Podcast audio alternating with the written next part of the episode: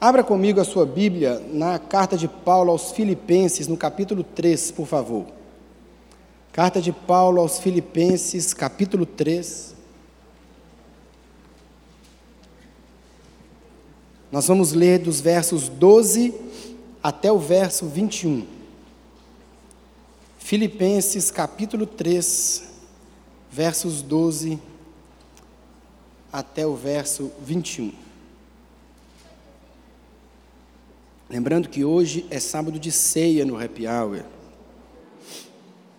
Eu anunciei na, no mês passado que seria no terceiro sábado do mês. Aí você está falando, mas hoje não é. Mas acontece que é sempre o sábado junto com o terceiro domingo do mês, entendeu agora? Senão não precisa preocupar não, eu te lembro toda semana, todo mês. Filipenses capítulo 3, o verso 12, todo mundo achou? Diz assim a palavra de Deus, Filipenses 3, verso 12 ao 21, diz assim: Não que eu já tenha obtido tudo isso ou tenha sido aperfeiçoado, mas prossigo para alcançá-lo, pois para isso também fui alcançado por Cristo Jesus. Irmãos, não penso que eu mesmo já o tenha alcançado, mas uma coisa faço, esquecendo-me das coisas que ficaram para trás e avançando para que estão adiante, prossigo para o alvo, a fim de ganhar o prêmio do chamado celestial de Deus em Cristo Jesus.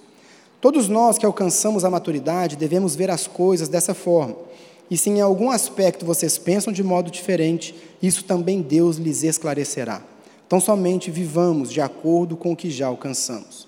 Irmãos, sigam unidos o meu exemplo e observem os que vivem de acordo com o padrão que lhes apresentamos. Pois, como já lhes disse repetidas vezes, e agora repito com lágrimas, há muitos que vivem como inimigos da cruz de Cristo. O destino deles é a perdição o seu Deus é o estômago e eles têm orgulho do que é vergonhoso, só pensam nas coisas terrenas. Verso 20: A nossa cidadania, porém, está nos céus, de onde esperamos ansiosamente o Salvador, o Senhor Jesus Cristo.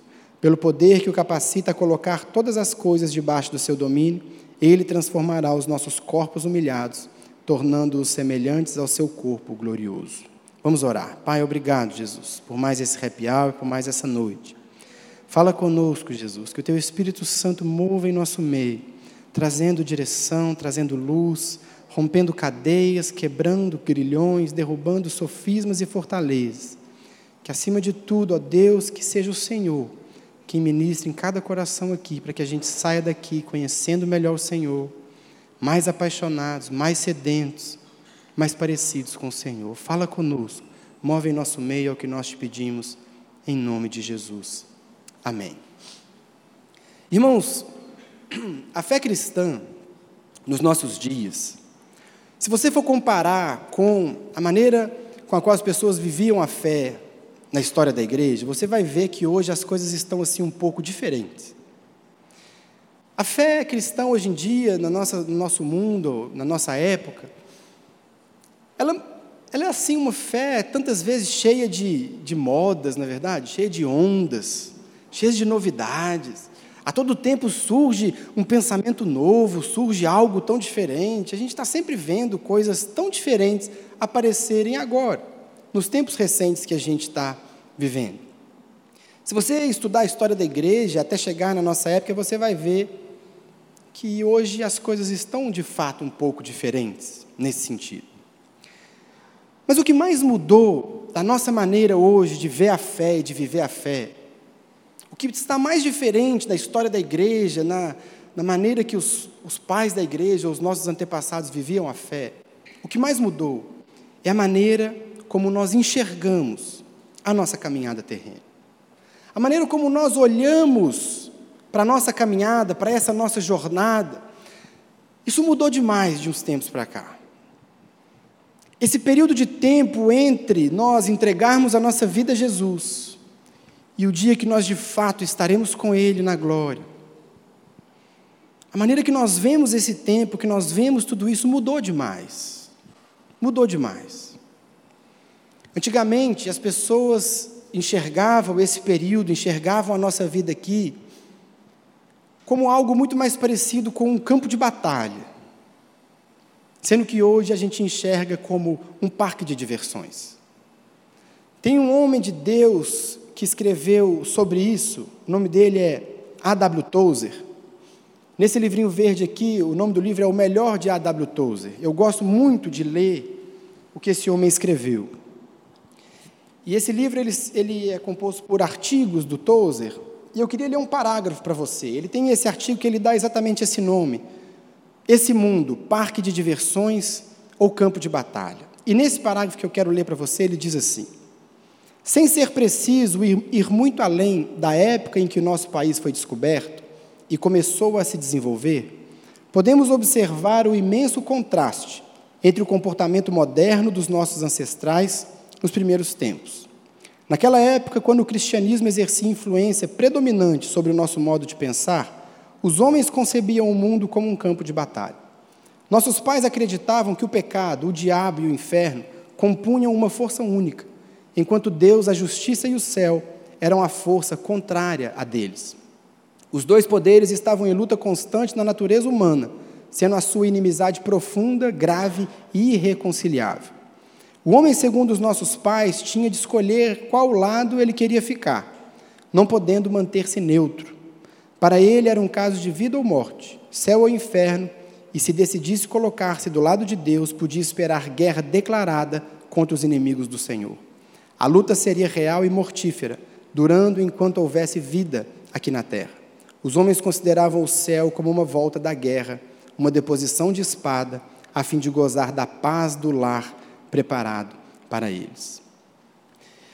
A maneira que as pessoas enxergavam, e a gente consegue ver isso nos sermões que eram pregados, nas músicas que eram cantadas, elas sempre tinham esse ar de guerra. Eles sempre tinham esse ar de uma batalha. As músicas cantavam sobre uma saudade do lar, sobre um desejo de voltar para casa, de estar de novo com o Senhor, quando enfim nós teremos paz, enfim nós vamos abaixar as armas.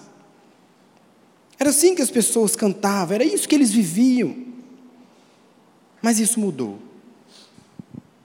Hoje parece que o nosso lar deixou de ser lá na glória, quando nós estaremos com o Senhor, e parece que o nosso lar virou aqui agora.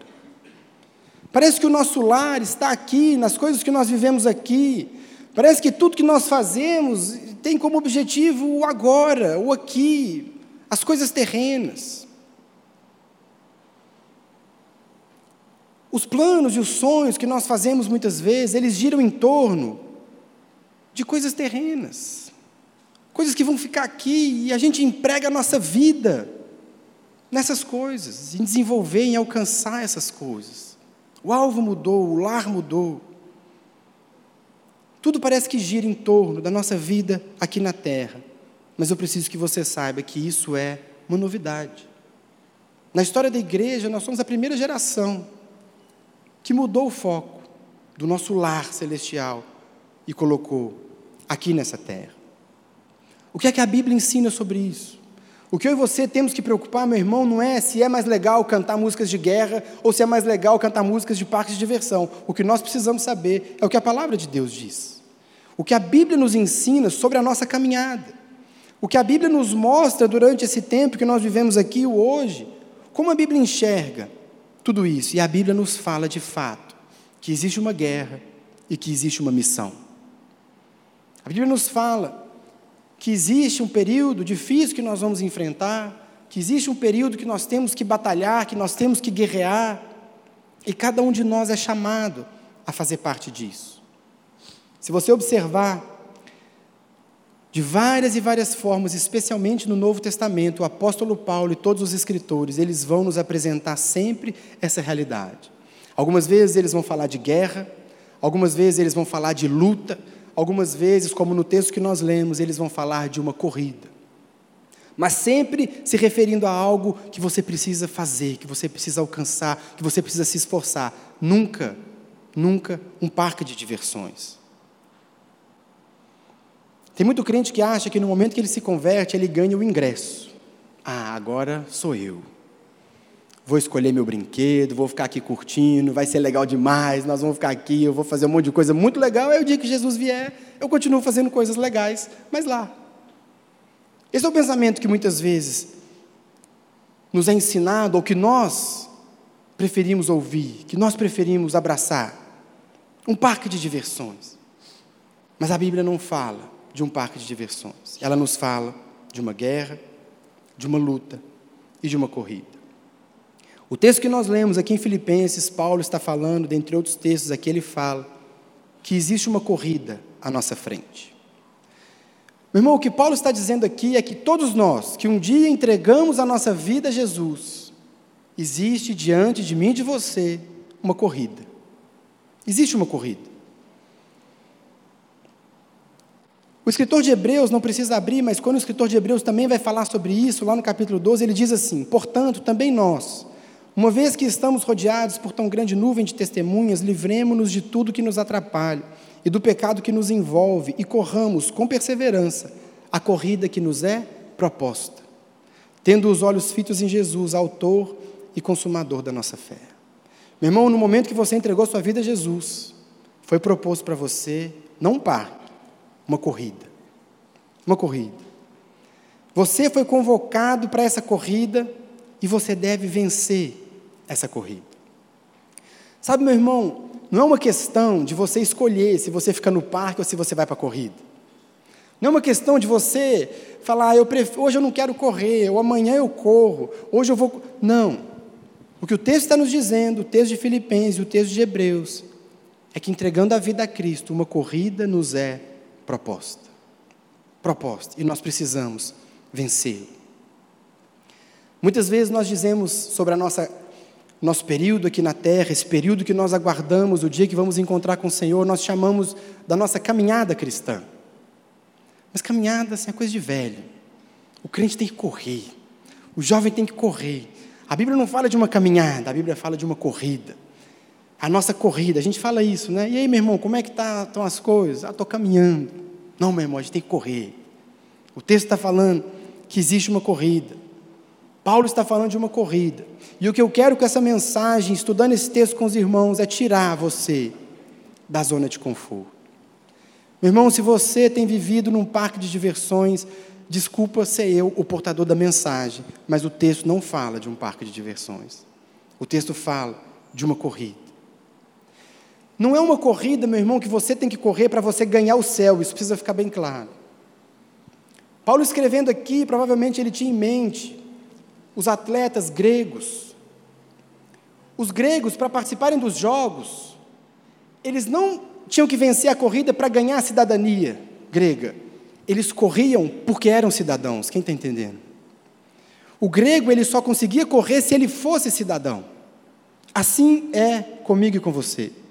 Nós precisamos correr não para alcançar o céu, não para alcançar o reino de Deus, mas porque nós somos cidadãos do reino nós temos que correr.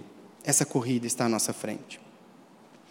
Por isso, para a gente correr bem, para a gente vencer essa corrida, o apóstolo Paulo, aqui nesse texto, ele nos dá sete características dessa corrida. Sete características que têm que fazer parte da minha vida e da sua vida, da minha corrida e da sua corrida, para que a gente possa cumprir aquilo que a palavra de Deus espera de nós, aquilo que o Senhor Jesus espera de nós.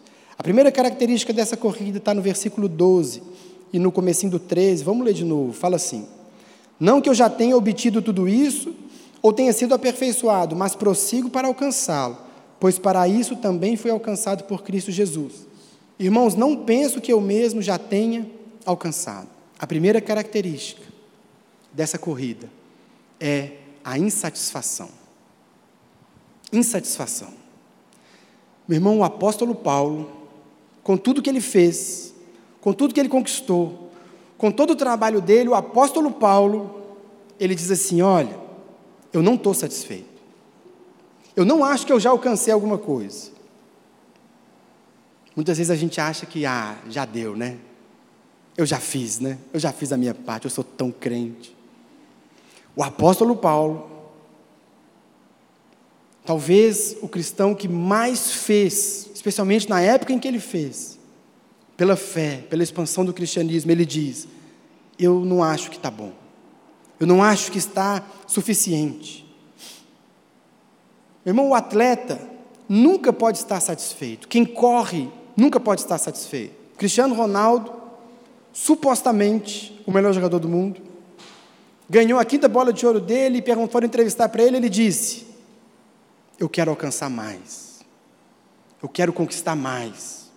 Eu quero novos prêmios, eu quero novos desafios. O que marca, meu irmão, um vencedor, alguém que vence essa corrida, é a insatisfação. Todo atleta que se dá por satisfeito demais, que acha que está bem demais, começa um processo de decadência. Você pode ver os nossos atletas no UFC, não quero falar de nenhum deles. Ah, o Brasil ganha de todo mundo, o Brasil reina nesse negócio. Não foi assim? Quem gosta sabe. O atleta precisa estar insatisfeito. Paulo estava insatisfeito. Paulo não se deu por completo, ele disse: Olha, eu não penso que eu mesmo já tenha alcançado, ele queria mais. Mas o problema, irmão, é que se nós temos uma mentalidade que a nossa caminhada, que a nossa vida é um parque de diversões, a gente vai se conformar rapidinho. Se a gente não tiver em mente que nós estamos numa corrida, se nós estivermos mais preocupados em curtir, em ganhar coisas, em ser mimado, em fazer tantas coisas, a gente não vai ficar insatisfeito. A gente vai se acomodar. Mas se nós entendemos que existe uma guerra, nós vamos batalhar mais. Meu irmão, existem vidas para serem alcançadas lá fora. Existem pessoas para você evangelizar, existe um trabalho para você fazer, existe uma favela para a gente alcançar, existem crianças para a gente restaurar, existe muita coisa para a gente fazer. Nós não temos o direito de nos dar por satisfeitos com a nossa vida espiritual, com aquilo que nós já alcançamos. A gente tem que criar um ministério concorrente lá do Tiago Guedes, os insatisfeitos. Ele fez os inconformados criar os insatisfeitos, a gente fica brigando, quem que está mais revoltado. Insatisfeitos, tem que ser a nossa marca, não está bom, não está legal, tem que fazer mais, eu consigo fazer mais, eu posso me doar mais, eu posso produzir mais, eu posso fazer mais coisa. Tem muito crente que está satisfeito com o que já alcançou, porque se compara com pessoas que estão fazendo menos do que ele. Olha, irmãos, eu vou falar para você com muita liberdade. Olhando, eu não estou falando da nossa igreja, eu estou falando da juventude cristã no nosso país. Se você fosse comparar com as pessoas, você vai achar que você está top demais. Ah, eu já sou líder de célula, eu me envolvo no ministério, eu trabalhei, eu já fiz tanta coisa, já fiz tanto evangelismo na minha vida. Meu galardão deve estar tá, ser até difícil de carregar. Porque a gente está olhando para pessoas que estão paradas. A gente está se comparando com gente que não está fazendo nada. Mas Paulo não olhava para as pessoas, Paulo olhava para Jesus. O que, que eu posso fazer mais? Como eu posso alcançar mais? Como eu posso produzir mais? E nós estamos falando do apóstolo Paulo. Outros crentes estão satisfeitos demais porque se tornaram orgulhosos. Acha que já fizeram, não, eu já alcancei aquilo, né? Eu já, o que eu já fiz está bacana demais. Eu sou um super crente. Sabe, irmão, se você olha Apocalipse 3, Jesus fala, a igreja de Sardes se achava viva, mas Jesus fala, vocês estão mortos. A igreja de Laodiceia se considerava rica e próspera, mas Jesus diz, vocês são pobres, cegos e nus. O que é que fez Sansão cair? Porque ele achava que ele estava forte, mas ele não estava forte, ele estava fraco. Se nós ficarmos com soberba, a soberba, meu irmão, é um sinal de imaturidade espiritual. Se nós achamos que nós já alcançamos, que nós já fizemos demais, que já está suficiente o que a gente fez, meu irmão, a gente está muito perto da queda, está muito perto de cair. A gente precisa de humildade. Não está bom, não está suficiente. Sabe, meus irmãos, eu tenho orado, começado da minha vida, mas por cada um de vocês, para que desperte no nosso coração essa insatisfação santa, meu irmão. Insatisfação. Não está legal, meu irmão. Não está legal. Não está legal a gente ficar caindo todas as vezes nos mesmos pecados. Não está legal a gente ficar tropeçando sempre nas mesmas coisas. Não está legal a gente não romper. Não está legal a gente não avançar. Não está bom. Precisa existir esse sentimento dentro de nós. Nós precisamos sim nos santificar mais, pregar mais o Evangelho, nos entregar mais. Nós não podemos mais, irmãos, aceitar tranquilamente o nível que nós estamos com tanta coisa aí fora para acontecer, com tanta gente para ser alcançada. Nós precisamos fazer mais. Por isso, a primeira característica da corrida é a insatisfação. Eu preciso fazer mais, eu consigo fazer mais, eu preciso alcançar. A segunda característica da nossa corrida, nós precisamos de foco. Quem corre precisa de foco. E aqui no verso 13, Paulo diz: Irmãos, eu não penso que eu mesmo já tenha alcançado, mas uma coisa eu faço. Uma coisa eu faço. Sabe, irmãos, muitas vezes a gente não consegue avançar porque a gente está distraído demais na caminhada. A corrida nossa tem muitos atrativos, tem muita coisa acontecendo, mas Paulo está falando assim: olha, eu não alcancei ainda não, eu não estou satisfeito, mas eu tenho foco. Uma coisa eu faço. Tem muito crente que está distraído, tem muito crente que está disperso, focado nas coisas do reino, mas focado nas coisas do mundo. Eu não estou dizendo aqui, meu irmão, que você tem que largar seu trabalho, que você tem que largar sua faculdade, você tem que largar tudo e viver dentro da igreja. Não é isso. O que nós temos tentado mudar aqui na igreja Eventos como esse do GAP procuram mudar. O que nós temos procurado fazer é mudar essa mentalidade. Tudo que nós fazemos, meu irmão, é para o reino. A sua faculdade é para o reino. O seu trabalho é para o reino. Os seus relacionamentos são para o reino. Mas a gente está perdendo o foco fácil demais. E nós estamos caminhando e todas essas coisas ocupam o espaço do reino e começam a virar coisas para nós. Para nós. Onde está o seu foco, meu irmão? Será que você trabalha, você faz as coisas, você vai para a faculdade, você vai para o seu trabalho, você tudo que você faz na sua vida, será que o foco é você? Ou é o reino de Deus? Uma coisa eu faço. Jesus, ele falou sobre isso quando ele contou a parábola da semente, quando ele fala que a semente, da semente que caiu entre os espinhos, ele fala assim: Quanto ao que foi semeado entre os espinhos, esse é aquele que ouve a palavra, mas a preocupação dessa vida e o engano das riquezas o sufocam, tornando-o infrutífero. A preocupação dessa vida e o engano das riquezas. Será que muitas vezes nós não estamos prosperando, prosperando na fé, progredindo na fé, correndo a nossa corrida, porque nós estamos preocupados demais com as coisas dessa vida e com o engano da riqueza? Uma coisa eu faço, nós precisamos de foco. Nós precisamos avançar, nós precisamos de foco. E aqui mesmo no verso 13, o apóstolo Paulo nos mostra qual era seu foco. Olha comigo, irmãos, não penso que eu mesmo já tenha alcançado, mas uma coisa eu faço. Esquecendo-me das coisas que ficaram para trás e avançando para que estão adiante, prossigo para o alvo, a fim de ganhar o prêmio do chamado celestial de Deus em Cristo Jesus. E aqui Paulo já nos apresenta a terceira característica da corrida, que é a dedicação e o esforço. Nós precisamos estar insatisfeitos, nós precisamos de foco e nós precisamos de dedicação e esforço na corrida. Manter o foco, meu irmão, exige de você dedicação e esforço. Por isso que o apóstolo fala: eu prossigo para o alvo. Eu prossigo. As coisas estão acontecendo, mas eu prossigo. Eu me dedico, eu me empenho, eu me esforço por esse alvo. Eu mantenho o foco, eu não perco o meu norte, eu continuo trabalhando por esse foco. O texto que eu li de Hebreus, o autor fala também sobre isso. Ele fala: livremos-nos de tudo que nos atrapalha e do pecado que nos envolve e corramos com perseverança a corrida que nos é proposta. Meu irmão, nós precisamos avançar. Nós precisamos avançar. É preciso, meu irmão, dedicação e esforço para nos livrar daquilo que nos atrapalha e do pecado que nos envolve. Tem muita gente que não consegue correr, não consegue desenvolver a sua corrida, porque o pecado atrapalha. Olha, irmão, se você não tiver na sua mente essa certeza de que você tem uma corrida para vencer, se você tiver na sua mente que você está se divertindo aqui até Jesus voltar, vai ser muito mais difícil para você vencer o pecado. Mas se você olha para Jesus e fala: Eu tenho um alvo, eu tenho uma caminhada, eu tenho um lugar que eu preciso chegar, eu tenho um objetivo, eu preciso ir por esse lugar, eu preciso vencer, livremos-nos de tudo que nos atrapalha e do pecado que nos envolve.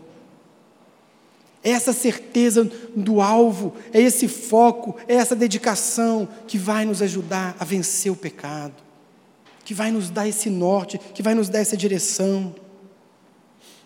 Talvez o seu problema não seja com o pecado que te prende, mas talvez o seu problema seja com o perdão dos seus pecados. Tem muito crente que não consegue avançar porque se acha incapaz. Tem muito crente que não consegue romper, não consegue correr, porque o tempo todo ele está dizendo: ah, eu não posso, eu não mereço participar dessa corrida, eu não sou digno de fazer isso, eu não posso fazer essas coisas, meu irmão. Paulo tinha no passado dele perseguição e morte aos irmãos. Se ele fosse ficar preso no passado, meu irmão, ele não faria o que ele fez. Assim como o passado dele, meu irmão, o seu passado foi perdoado. Jesus perdoou. O preço já foi pago. Nós precisamos avançar, e é o próprio apóstolo Paulo que está dizendo isso. Eu prossigo para o alvo, eu esqueço das coisas que ficaram para trás. E eu prossigo para o meu alvo. Tem muito crente que é igual a mulher de Ló. A mulher de Ló, agora o Samuel Misaí lançou três palavrinhas, quatro, tem a música da mulher de Ló. Então o hit da minha casa agora é a mulher de Ló. A musiquinha, né? Fala assim: ouça agora essa história de uma mulher que se deu mal, só porque olhou para trás, virou uma estátua de sal. Aí a Elisa pergunta para mim assim: ela fica olhando e fala assim: outro dia ela falou, Papai, se eu olhar para trás, eu vou virar uma estátua de sal? Aí eu expliquei isso para ela: Filha, não.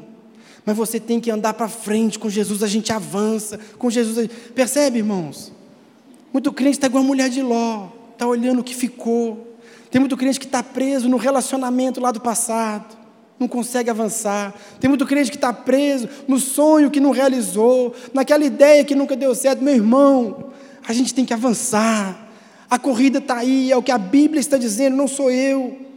Esquecendo-me das coisas que ficaram para trás, eu avanço, eu prossigo, porque eu tenho um alvo.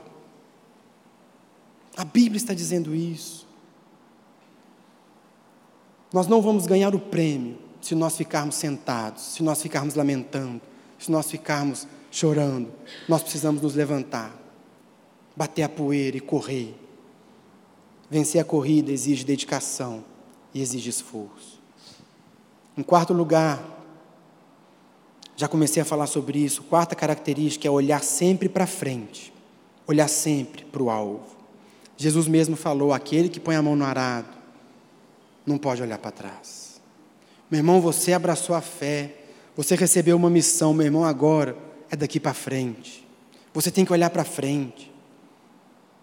O competidor, ele olha para a linha de chegada. O competidor ele tem uma preocupação, é onde ele vai chegar. É onde ele vai alcançar, e assim deve ser o crente, é lá que está o meu prêmio, é lá que está o meu alvo. Os competidores aqui, provavelmente, aqueles que Paulo tinha em mente quando ele faz essa analogia, eles recebiam prêmios terrenos, recebiam uma coroa de louros, recebiam benefícios das autoridades, eles podiam se assentar em lugares de destaque na, nas peças, nas atividades culturais, eles ganhavam tantas coisas que passam. Mas, irmãos, nós estamos correndo por um prêmio que não perece. Nós estamos correndo por algo que vale a pena correr, meu irmão nós estamos correndo por algo que vai ficar para sempre. Não é algo daqui, não é algo que vai ficar aqui. Sabe, irmão, esse prêmio, essa linha de chegada tem que mexer com você mais do que qualquer outra coisa. Isso tem que te consumir, isso tem que te motivar a andar, isso tem que te motivar a correr mais do que qualquer outra coisa. Você já pensou, meu irmão, se nós tivéssemos o mesmo empenho pelo reino de Deus que nós temos para ganhar dinheiro, que nós temos pela nossa faculdade, para conseguir o que a gente quer ali. Meu irmão, você já pensou se nós tivéssemos o mesmo empenho pelo reino que nós temos, pelo time de futebol, a mesma paixão, a mesma entrega, o mesmo vigor? Nós precisamos correr por essa coroa que não perece. É disso que o apóstolo está falando. Eu prossigo para o alvo a fim de ganhar o prêmio do chamado celestial de Deus em Cristo Jesus. Em quinto lugar, a quinta característica da corrida é a constância. Olha comigo os versos 15 e 16. Todos nós que alcançamos a maturidade devemos ver as coisas dessa forma. E se em algum aspecto vocês pensam de modo diferente, isso também Deus lhes esclarecerá. Então somente vivamos de acordo com o que já alcançamos. Irmãos, o que faz alguém vencer uma maratona? Quem ganha uma maratona não é quem corre mais rápido, é quem é constante. Se você vai disputar uma maratona, meu irmão, você dispara na frente. Ah, eu sou bom demais, vou ganhar esse negócio. Esquece, daqui a pouquinho seu gás acaba. Nós precisamos, meu irmão, de constância na nossa corrida.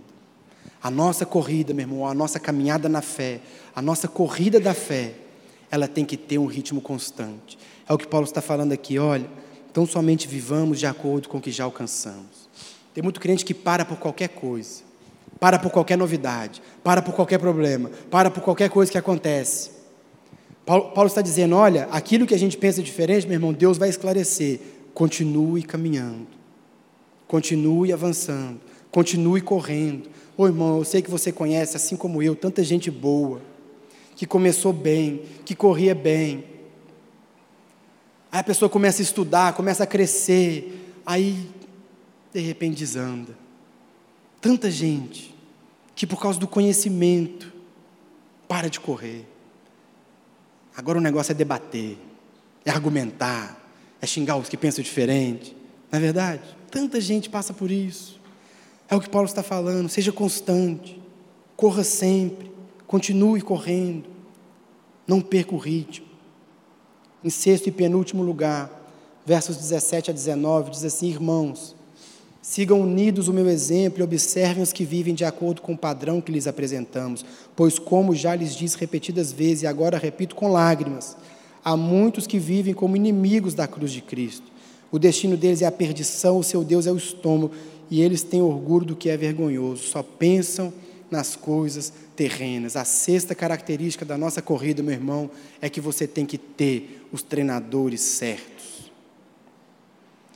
Irmão, internet é uma benção, não é verdade? Uma benção. Internet é bom demais. Imagina a sua vida sem internet. O que você ia arrumar?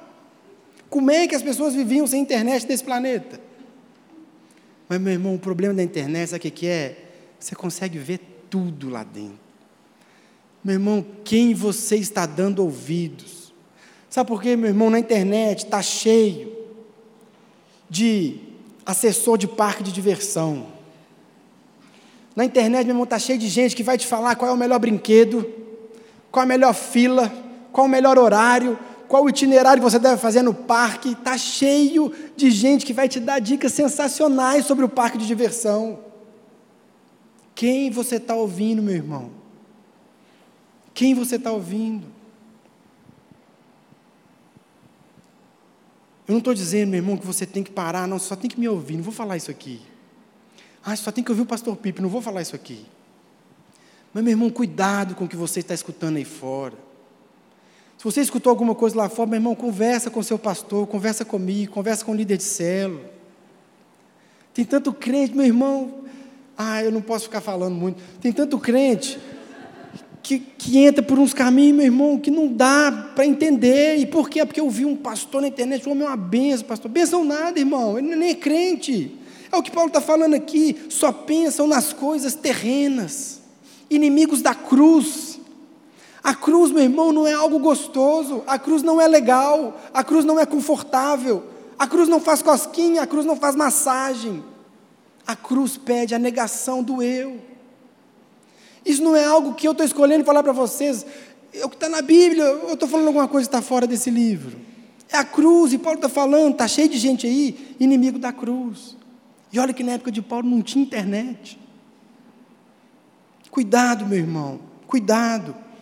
Cuidado com o que você aprende por aí, cuidado com essas linhas, cuidado com as modas, cuidado com esses movimentos malucos que surgem por aí porque ele vai tirar o foco. Se não for algo de Deus, isso vai tirar o seu foco e vai atrapalhar a sua caminhada. Em último lugar, você precisa ter a consciência de que essa é a corrida da sua vida. A corrida da fé, meu irmão, essa corrida que Paulo está falando, ela é a corrida da sua vida. É isso que ele diz no verso 20: a nossa cidadania, porém, está no céu, de onde esperamos ansiosamente o Salvador, o Senhor Jesus Cristo. Meu irmão, a gente não é daqui, meu irmão. Para de colocar os olhos nas coisas desse mundo. Para de colocar os olhos nas coisas que vão ficar aqui, irmão. Nossa cidadania está no céu. A Bíblia é cheia de versículos, eu ficaria aqui uma noite inteira falando com vocês de versículos, mas eu vou falar três. Jesus diz: Mas acumulem para vocês tesouros no céu, onde a traça e a ferrugem não destroem, onde os ladrões não arrombam nem furtam, pois onde estiver o seu tesouro, aí também estará o seu coração. Não se perturbe o coração de vocês, creiam em Deus, creiam também em mim. Na casa de meu pai há muitos aposentos. Se não fosse assim, eu lhes teria dito: Eu vou preparar-lhes lugar. E se eu for lhes preparar lugar, eu voltarei e os levarei para mim para que vocês estejam onde eu estiver. E Paulo diz: mantenha o pensamento nas coisas do alto, não nas coisas terrenas, pois vocês morreram e agora a sua vida está escondida com Cristo em Deus. Quando Cristo, que é a sua vida, for manifestado, então vocês também serão manifestados com Ele em glória. Meu irmão, é tão fácil perder o foco, meu irmão. É tão fácil a gente passar por versículos como esse e continuar focado nas coisas dessa terra. Mas a nossa pátria está no céu. E Paulo termina dizendo então: pelo poder que o capacita a colocar todas as coisas debaixo do seu domínio, ele transformará os nossos corpos humilhados, tornando-os semelhantes ao seu corpo glorioso. Meu irmão, um dia tudo isso aqui vai passar. Um dia tudo isso vai passar. mas aquilo que nós alcançamos para Ele vai ficar. Aquilo que nós alcançamos para Deus vai ficar. Nós não somos daqui. Os nossos olhos têm que estar firmes nele. Não deixa, meu irmão, não deixe que a sua natureza, que a sua carne, que os seus pensamentos, que os seus desejos te façam perder o foco. Porque a nossa cidadania está no céu. É para lá que a gente caminha. E até a gente chegar lá, meu irmão, nós vamos lutar, nós vamos correr, nós vamos nos esforçar. No dia que a gente chegar lá, aí a gente vai descansar. É isso que Deus espera de nós.